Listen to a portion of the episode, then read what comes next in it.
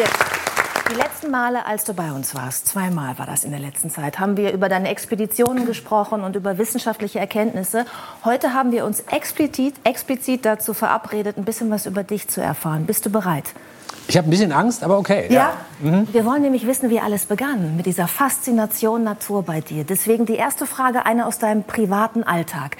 Wann hast du das letzte Mal ganz privat Glück empfunden, als du naturbewusst wahrgenommen hast? Vorgestern, äh, morgens beim Frühstück. Ähm, ich habe zwei Wohnsitze, ich wohne in, in Hamburg und in Bayern. Und wenn ich am Frühstückstisch sitze, kann ich die Alpen in der Ferne sehen und es kam ein Eichhörnchen auf den Balkon, weil ich da jeden Tag Walnüsse auslege. Und ich habe dann immer den Ehrgeiz, das ist mir schon an vielen Orten gelungen, die, die Eichhörnchen so an mich zu gewöhnen, dass sie mir irgendwann aus der Hand fressen. Machen also, Sie das irgendwann? Man das muss die konditionieren monatelang. Also immer wenn die was Leckeres essen, das weiß man ja dann nur so als Naturfilmer, dann mache ich ein bestimmtes Geräusch ähm, und dieses Geräusch muss immer gleich sein. Also das positive Erlebnis des Eichhörnchens, yeah, geile Walnuss, muss mit einem bestimmten Geräusch verbunden sein. Würdest du das einmal machen, dieses Geräusch? Ja, ich habe das gelernt bei einer Erdmännchen-Expedition in Afrika. Und dann machen die mal mm, mm, mm, Mm, mm, mm, immer wieder. Singen quasi. Ja, und da müssen das Doktoranden und Doktoranten machen. Und zwar von Sonnenaufgang bis Sonnenuntergang, 15 Jahre lang, jeden Tag, bis die Tiere so an Menschen gewöhnt waren, dass sie dachten, Menschen sind ungefährlich. Und dann können Verhaltensforscher und auch Tierfilmer so nah ran, dass die Tiere einen überhaupt nicht mehr beachten, obwohl sie immer noch wilde Tiere sind. Und das funktioniert natürlich auch mit Eichhörnchen. Oh. Und dieses Gefühl, das zu sehen, wie dieses Eichhörnchen auf den Balkon kommt, das ist nach wie vor pures Glück, das ist Naturliebe. Und jeder, der, der was empfindet, wenn zum Beispiel der eigene Hund mit wedelndem Schwanz auf einen zukommt oder wenn man, wenn man einen Vogel singen hört oder wenn man bei Sonnenaufgang einen Rehkitz auf einer nebligen Lichtung stehen sieht, mhm. das ist Naturliebe. Wer das fühlt, dem muss man das gar nicht erklären. Die meisten Menschen kennen das Gefühl. Und wer da nichts fühlt, äh, dem kann man es wahrscheinlich auch nicht erklären. Ach, gibst du den Tieren dann Namen? Hat das Eichhörnchen einen Namen? Ich habe nämlich auch eins bei mir und das heißt ja. Nuts. Ich weiß nicht, also es, jetzt wird es dünnes Eis für mich. Ich muss ja mich ich habe das Geräusch so auch noch nicht gemacht. Ich probiere mal mit dem Geräusch. Immer in dieser Wissenschaftswelt bewegen es natürlich ja. mega unwissenschaftlich, dass meine Eichhörnchen alle Florian heißen. Also, ähm, alle? Ja, die werden ja nicht so alt. Also, und man wird so ein Eichhörnchen? Ja, das sind ja nur drei, vier Jahre, die man, die man so. Äh, diese Freude an dem Einzeltier haben können. Aber zum Glück sehen die sich ja auch ganz ähnlich, sodass man über den Verlust auch schnell kommt. Also du lebst, wir hören das raus, relativ ländlich. Da kommen Eichhörnchen äh, auf die Terrasse. Und du bist ja auch sehr ländlich aufgewachsen. Und oh ja. zwar kommst du, um es mal sehr deutlich zu sagen, noch nicht mal aus einem Dorf. Nein, ich du bin kommst an einer aus Straße einer Durchfahrtsstraße. Ja. Zwischen zwei Dörfern. Ja, ich finde, jeder, der zwischen zwei gelben Ortsschildern aufgewachsen ist, kommt aus meiner Perspektive aus einer Metropole. Also wir hatten nur diese grünen Schilder, wo man ja nicht bremsen muss als Autofahrer. Und das ist ein norddeutsches Straßendorf, Asselamor. Und ist genauso, wie es sich anhört. Und äh, da führt halt eine Straße durch und es gab äh, eigentlich nichts. Und wie hast du da gelebt? Wahrscheinlich umgeben von sehr viel Natur, klar. Ja, aber natürlich auch als, als, als Jugendlicher danach natürlich traurig und frustriert. Und deshalb bin ich mit 16 auch nach Hamburg gegangen um, um äh, ein bisschen mehr vom Leben mitzukriegen, raus in die Welt. Und wenn man sich meine Biografie anguckt, bin ich ja diesen Impuls auch nicht losgeworden. Also ist, ich muss jetzt hier mal weg, ist ja ein bisschen auch zu meinem Lebensmotto geworden. Wobei du ja auch immer wieder zurückkommst zu dem, was dich in, dein, in deiner Jugend geprägt hat, nämlich die Natur, ne? Ja, das habe ich von vielen gehört, dass sie das eigentlich erstmal ablehnen, was sie so kennen aus der Kindheit, da raus wollen und dann aber wieder zurückkommen. Und zwar, je älter sie werden, desto stärker. Tatsächlich weiß ich nicht, wo diese Tierliebe, also mir ist es vor allen Dingen eine, eine, Liebe zu Tieren, viel mehr als zu Pflanzen. Also ich hatte einen Hund, äh, mit dem ich aufgewachsen bin, der immer abends mit in meinem Bett lag, obwohl das natürlich verboten war. Also ich habe als kleiner Junge schon Nistkästen aufgehängt und Blindschleichen mit ins Bett genommen, was meine Mutter zur Weißglut getrunken Ich weiß nicht, woher diese Tierliebe kommt. Das ist offenbar angeboren, irgendein sozialer Defekt der mir in die Wiege gelegt worden ist. Und das hält bis heute an. Ja. Du hattest Blindschleichen im Bett. Ja, das waren so interessante Tiere. Ich dachte natürlich als kleiner Junge, das sei eine das würde, kleine das würde mich heute noch umbringen. Ja, ich, ich dachte natürlich als Junge, das sei eine Schlange. Äh, und, und fand mich total abenteuerlich, äh, mit einer Schlange im Bett zu liegen, bis mir dann jemand sagt, das ist nur eine Blindschleiche, ist überhaupt nicht cool. Ihr hattet zu Hause ja auch, habe ich mir sagen lassen, Gänse, Hühner und Kaninchen. Waren das Nutztiere? Also habt ihr die auch gegessen? Oder ja. waren, das, waren das Kuscheltiere? Naja, ich komme jetzt vom Land und da hat man äh, von einem Bauerndorf. Ich konnte Trecker fahren, bevor ich Fahrrad fahren konnte. Und da hat man zu Nutztieren ein anderes Verhältnis als jetzt jemand, der vielleicht, sagen wir mal, in Berlin-Prenzlauer Berg groß wird und ein eher abstraktes Naturverständnis hat. Ich habe unsere Tiere immer sehr gemocht, aber auch eigenhändig geschlachtet. Aber auch also gemocht. Also das, das gehört dazu. Ähm, obwohl ich jetzt eigentlich kaum noch Fleisch esse, aber das hat ganz andere Gründe, dann eher so, so Tierwohlgründe. Aber das das Verhältnis zu Nutztieren ist eben auch ein nützliches. Das heißt aber nicht, dass man keinen Respekt vor diesen Tieren hat oder sie nicht mag. Ich habe ja auch Nutztiere zu Hause, nämlich Hühner. Ja. Und bei mir haben alle Hühner einen Namen. Und ich könnte mir vorstellen, wenn du sogar dem Eichhörnchen einen Namen gegeben hast, nämlich Florian, dass dann auch die Nutztiere Namen haben. Natürlich du konntest sie trotzdem schlachten? Ja, natürlich. Und ich habe sogar viel später in Erinnerung an diese Kindheit mal ein Filmexperiment gemacht. Ein Projekt Hühnerhof, da habe ich mal äh, so Massentierhaltung in der Hähnchenmacht als Doku gemacht und so und habe als soziales Experiment einer Familie ähm, fünf Hühner geschenkt die kleine Kinder haben und habe gesagt, gebt den Namen, spielt mit denen. Und dann bin ich nach ein paar Monaten hin und habe die gefragt, wollt ihr die jetzt essen oder weiter streicheln? Und die Tiere wurden gegessen. Aber dann kommen neue Tiere. Und es ist natürlich sowohl für Tier als auch für Mensch besser, das so zu machen, als das aus einer Massentierhaltung zu beziehen. Absolut Denn diese Tiere haben ein sensationelles Leben gehabt. Und vor allem die Kinder haben ein völlig unverkrampftes Verhältnis Das weiß ich nicht. Das würde ich wirklich bestreiten. Ich erinnere mich, dass ich als kleiner Junge bei einem Verwandten mal ein Huhn äh, selber umbringen sollte, schlachten sollte. Und äh, ich erinnere mich heute noch daran, ich habe es nicht fertig gebracht. Und es hat mich, die Bilder haben mich jahrelang verfolgt. Ja, so ein Mordauftrag ist natürlich noch mal was anderes als, als, als ein geschlachtetes äh, aber, Hähnchen nur zu essen. Aber, ja, ja also aber natürlich ich habe trotzdem, hab trotzdem Hähnchen gegessen, aber es selber, es selber dann zu schlachten fand ich furchtbar. Und mich interessiert, wenn sich Judith schon freiwillig outet, die hat ja ein unglaublich enges Verhältnis zu Hühnern. Würdest du denn auch äh, deine Hühner schlachten können, auch dann, wenn sie Namen tragen von Menschen, die dir besonders nahestehen? Du sprichst meinen Hahn an, ne, der ja Giovanni heißt. Ja. Ich könnte Giovanni niemals schlachten. Nein. Aber es ist in der Tat ein bisschen bigott bei mir, weil ich bin eigentlich bei dir. Es ist doch viel besser, ein Tier zu essen, was ein schönes Leben hatte. Und wenn ich Hühner im Garten habe, weiß ich, dass die Tiere ein schönes Leben hatten.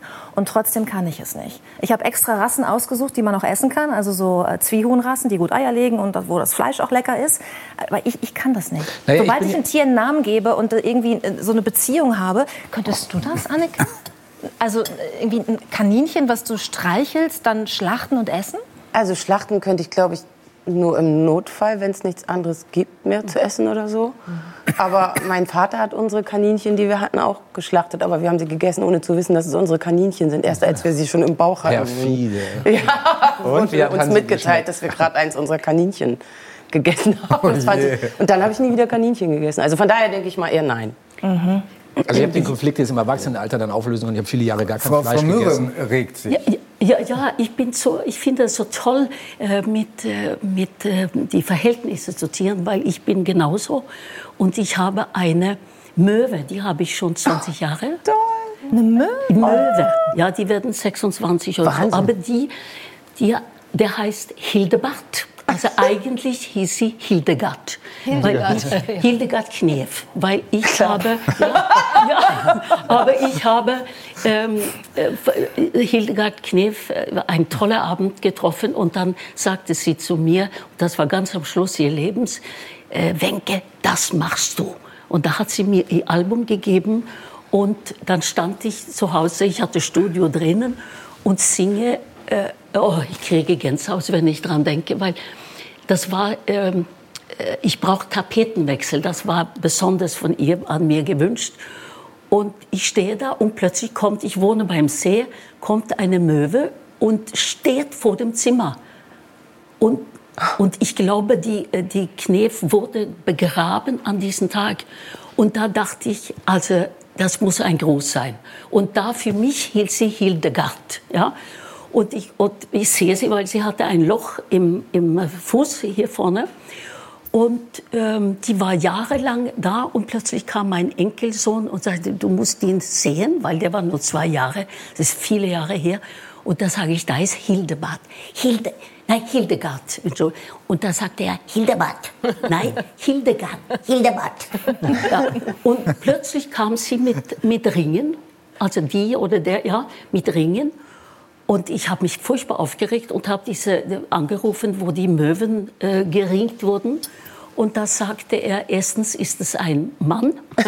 ja, Hildebart, habe ich gesagt. das ist klar.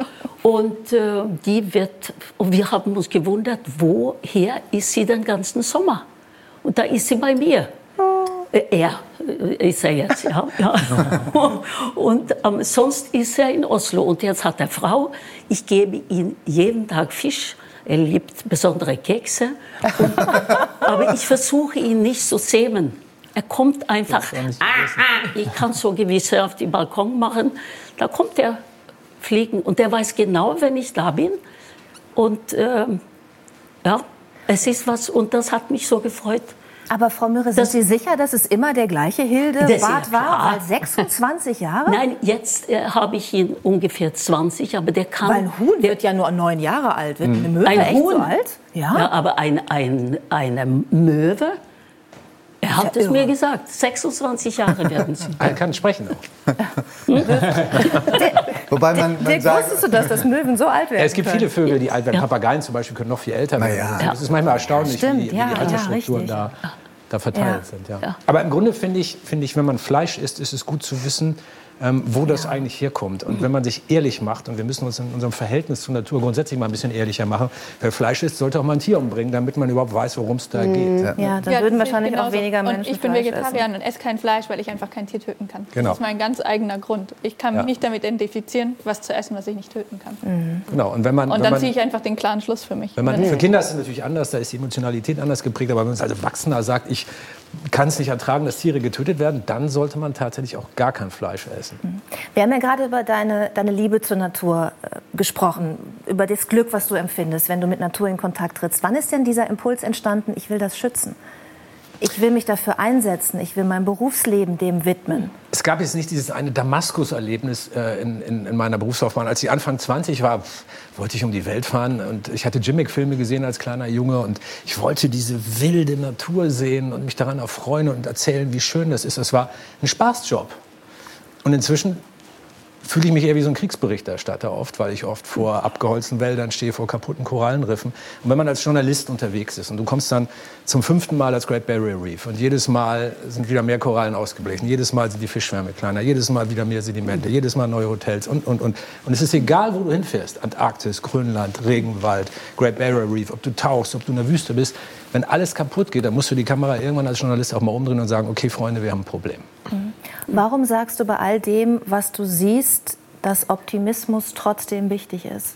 Zum einen, weil ich den Philosophen Karl Popper toll finde, der das mal gesagt hat, dieser wunderschöne Satz, es gibt zum Optimismus keine sinnvolle Alternative. Den zitierst du ja auch in den deinem zitiere Buch. ich immer Aha. sehr gern. Und wenn wir über die Natur nachdenken und über unseren Planeten, ist es die einzig mögliche Haltung. Wir haben keine zweite Erde. Das heißt, aufgeben ist rein logisch betrachtet überhaupt keine Option. Und außerdem habe ich in meinem Leben noch nie Menschen gesehen, die mit Mutlosigkeit und Resignation, Resignation irgendein Problem gelöst hätten. Das finde also, ich, darf ich einfach ja. einsam Und deshalb halte ich diese, diese, diese Analyse von Popper für so treffend. Also ich weiß auch nicht, wie keine Wissenschaftlerin und kein Wissenschaftler auf der Welt sicher sagen kann, dass wir die gewaltigen Ökokrisen bewältigen können. Das Ergebnis ist offen. Aber wenn wir es nicht versuchen, dann haben wir ja jetzt schon verloren. Und insofern ist Optimismus tatsächlich die einzige mögliche Haltung. Mhm.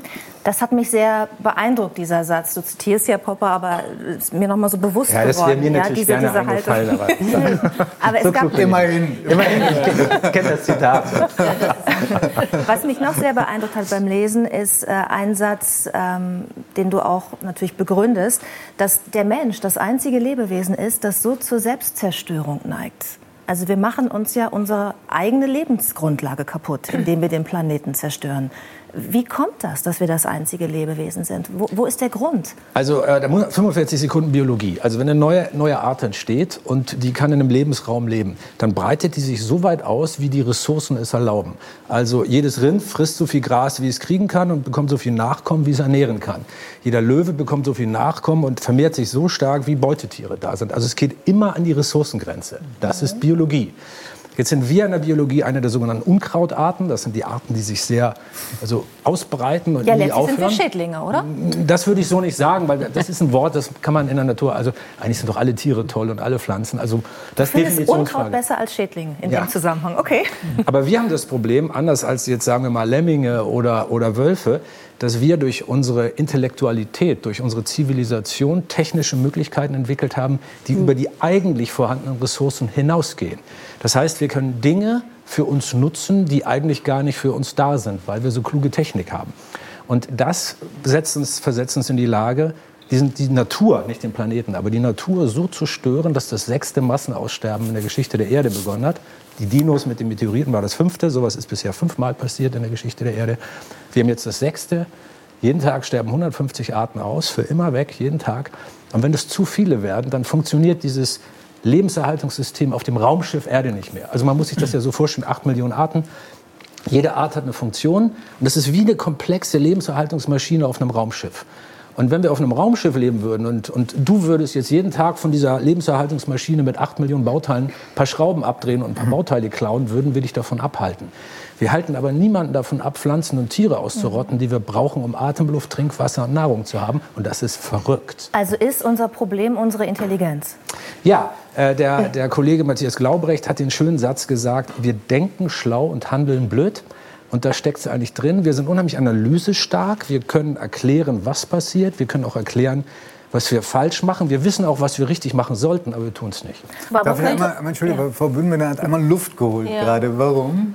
Ja, weil ich, ähm, also ich bin, bin, da ganz bei Ihnen, aber mir fällt da auch immer wieder ein, dass wir, ist, ist das wirklich intelligent, was wir tun? Also wir haben im Grunde genommen Mittel, und Werkzeuge entwickelt, die uns angeblich im Leben voranbringen, aber die uns dann doch am Ende zerstören. Das ist, glaube ich, das, über, das ist nicht klug. Das ist überhaupt nicht klug. Und ähm, ich verbinde Intelligenz schon auch mit Klugheit.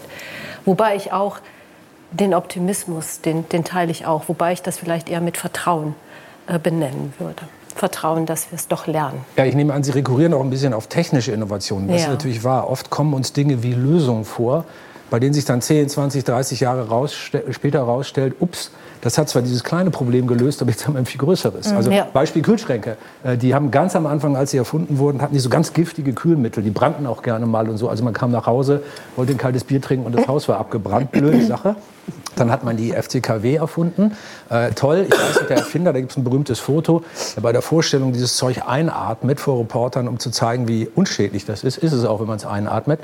Aber 1970 irgendwann dann so hat die Wissenschaft festgestellt, oh, das macht das Ozon, die Ozonschicht kaputt. Und wenn wir das nicht sofort beenden, dann geht das Leben auf diesem Planeten irgendwann zu Ende, weil diese tödliche UV-Strahlung auf den Boden kommt. Und dann haben wir das durch ähm, FKWs ersetzt, ersetzt, also dieses miese Chlorzeug daraus genommen. Ganz toll, wieder ist das Problem technisch gelöst aber das befördert den Klimawandel. Also, und so ist es immer. Also wir denken, Technik sei eine Lösung, aber die produziert hinten raus dann oft neue Probleme. Das zum Insofern, Thema, es gibt zum Optimismus keine Alternativen. Ja, genau. Das war jetzt sehr ermutigend. Vielleicht ist es optimistisch, dass wir mal ein bisschen weniger finden. Naja, ist ja jetzt genau die Frage. Ne? Wenn unsere Intelligenz letztlich die Probleme verursacht hat, weil wir gelernt haben, unsere natürlichen Ressourcen zu verschieben, ähm, sie kann ja auch die Lösung sein. Aber ja. wir wissen es halt immer nicht. Bei jeder Innovation wissen wir nicht, was für, was für Folgen löst diese dann nun wieder naja, aus. Unsere, oder? oder gibt es eine Lösung für dich? Ja, wir können dazulernen und das macht uns aus. Es gibt in der Geschichte des Lebens keine Spezies, die so eine Problemlösungskompetenz entwickelt hat. Jetzt muss man ein bisschen einschränkend sagen, wir sind ungefähr zwei Millionen Jahre alt, so als Art, grob gesagt. Der moderne Mensch erst 200.000. Und in der Evolution war es nie wichtig, fünf Jahre oder zehn Jahre im Voraus zu planen. Also wenn so eine Nomadenhorde durch die Gegend läuft, dann muss man aber zusehen, habe ich morgen was zu essen und weiß ich, wo ich in drei Monaten hingehen muss, wenn der Winter einbricht, dass ich da auch noch was zu essen habe. Wir, wir sind einfach genetisch überhaupt nicht darauf vorbereitet dass wir uns mit Problemen beschäftigen müssen, die über Generationen hinweggreifen. Und viele Menschen betreffen. Wir sind und auch viele, ne? Und viele, ne, die über unser eigenes Leben hinausgehen in ihrer Wirkmächtigkeit. Das sind Dinge, auf die hat uns das Leben, und damit meine ich jetzt unsere Art und die komplette Evolution, nicht vorbereitet. Und das ist komisch zu sagen, aber es ist tatsächlich meine Generation, äh, die die Entscheidung trifft, also die das Problem ist und die Entscheidung trifft. Denn als ich geboren wurde, gab es knapp vier Milliarden Menschen. Heute gibt es knapp 8 Milliarden. Das heißt, in meiner Lebensspanne hat sich die Erdbevölkerung verdoppelt. Das ist vorher noch nie passiert, seit es Menschen gibt. Und es wird auch nie wieder passieren, weil so viele Menschen gar nicht auf der Erde leben können. Deshalb ist meine Generation, die das Problem verursacht hat und die es lösen muss. Also wir können nicht auf die Kids von Fridays for Future warten, sondern wir müssen es jetzt lösen, meine Generation. Das ist ein ziemlich anspruchsvolles äh, Gefühl. Wie optimistisch bist du denn, dass wir das schaffen? Ja, volle Pulle. Nicht in Richtung Point of No Return weiter zu rasen, sondern wirklich noch die Kurve kriegen? Das ist eine Definitionsfrage. Wir werden natürlich nicht aussterben. Dafür sind wir zu vielfältig und auch die Erde bietet zu viele vielfältige Möglichkeiten. Aber die Frage ist die der Kosten. Man kann das mit einer Krankheit vergleichen. Also wir haben eine die Umweltzerstörung ist eine potenziell tödliche Krankheit für unsere Art. Potenziell tödlich. Aber wenn man tödliche Krankheiten rechtzeitig erkennt, können Mediziner sie eben oft heilen. Und der Mediziner wird es bestätigen können, je später man mit der Therapie beginnt, desto härter ist die Therapie, desto schmerzhafter ist sie und desto geringer sind die Erfolgsaussichten. Also hängt es vom Tempo ab. Mhm. Wir werden natürlich nicht aussterben, wir werden überleben. Nur die Frage ist, führen wir vorher Verteilungskriege auf der Welt? Gibt es riesige Flüchtlingsströme? Oder sind wir ein bisschen cleverer? Was man ja zum Beispiel auch am Ukraine-Krieg sehen kann, schon vor 30 Jahren haben Umweltschützer gesagt, hey, sich von Diktatoren abhängig machen in der Energieversorgung ist grundsätzlich keine gute Idee, egal ob es sich jetzt um Scheichs im Nahen Osten handelt oder um Gaslieferanten äh, aus Moskau. Sowas ist nicht clever. Das wussten wir seit Jahrzehnten, haben es aber trotzdem gemacht und jetzt fällt uns der Mist auf die Füße. Und diese Art von Denken müssen wir bekommen und das können wir. Mhm. Sorry. Ich würde was gerne noch mal sagen zu, zu, der Wissenschaft, weil es klang jetzt so ein bisschen äh, wissenschaftspessimistisch raus. Ne? Es war ja so unter dem Motto, jede neue Erfindung äh, ist zwar ganz schön, im ersten Moment haben wir ein Aha-Erlebnis, aber spätestens 20 Jahre später sagen wir, oh Gott, was haben wir jetzt eigentlich für einen Mist gemacht und müssen eine neue Erfindung machen. Und ich erlebe, wenn ich jetzt mal zurückblicke die, in die 70er, 80er Jahre, einen totalen Wissenschaftsoptimismus und die Vorstellung, mit den neuen Erkenntnissen werden wir grundlegend unsere Probleme lösen. Und jetzt haben wir eine Situation, wie Sie das auch gerade dargestellt haben, wo man sagt, wissenschaftliche Erkenntnis ist eigentlich ein Risiko. Ja, Frau Hackers, Sie haben gerade gesagt, na, Wissenschaft ist dann eher ein Problem als eine Lösung. Und äh, da bin ich ja, tatsächlich aus medizinischer Perspektive ja. dagegen. Da gebe ich Ihnen recht. Was ich meine, ist eher die Technikgläubigkeit. Ja, Nicht okay. Wissenschaftsgläubigkeit, genau. sondern Technikgläubigkeit. Wir haben ja früher so eine so die, die, Idee der Großindustrien gehabt, die unsere Probleme lösen. Ja. Aber Wissenschaft führt uns ja zum Beispiel in der, ob es jetzt Forstwirtschaft oder Landwirtschaft ja. ist oder viele andere Bereiche, eher zurück zu klassischen, also traditionellen Anbauformen, weil wir langsam wissenschaftlich erklären können, genau. warum das eigentlich cleverer ist. Aber wir brauchen die Science, um das zu verstehen. So, das, ist mir wichtig. Ja, da haben Sie völlig recht. Also wenn das so rüberkam, es ist eine gewisse ja. Technikskepsis, aber kann natürlich, als Wissenschaftsjournalist wäre es ja schlimm, ich bin morgen arbeitslos. Und ich habe natürlich auch die große Hoffnung, dass wir das in den Griff kriegen, ja. ne? nur um das noch mal ganz deutlich zu sagen. Äh, Dirk, du hast in deinem neuen Buch äh, viele Erkenntnisse gesammelt und blickst da auch optimistisch und positiv in die Zukunft. Äh, es gibt Lösungsansätze und du hast dieses Buch deinen beiden Söhnen gewidmet. Ähm, weil du glaubst, Familie. Ja, ja, weil du glaubst, dass ähm, das eine Aufgabe ihrer Generation sein wird. Die beiden sind acht, glaube ich, ne? Weil ich glaube, nein, ich glaube, dass meine Generation das lösen muss. Das sind Zwillinge, die sind acht. Ich lebe in einer Patchwork-Familie und die sind spät zu mir gekommen, aber es ist ein großes Glück. Und ähm, wenn die erwachsen sind, dann ist dieses Spiel schon entschieden. Also wenn wir über Zeiträume reden, man hat ja oft bei Umweltzerstörung immer noch das Gefühl, ja, 100 Jahre, 150 Jahre, nein. Wir reden über Jahrzehnte. Natürlich kann niemand seriös sagen, sind es jetzt 20 Jahre oder 80. So eine Aussage wäre wissenschaftlich nicht klar zu begründen. Aber wir reden über wenige Jahrzehnte. Und das heißt, dass zwei Achtjährige sich mit den Folgen unseres hm. Handels in ihrem Erwachsenenleben auseinanderzusetzen haben. Das ist unvermeidlich. Und deshalb habe ich das Buch zwei Achtjährigen gewidmet, weil ich glaube, dass das das richtige Signal ist. Vielen Dank für das Buch, vielen Dank für das Gespräch und liebe Grüße ans Eichhörnchen. Dankeschön.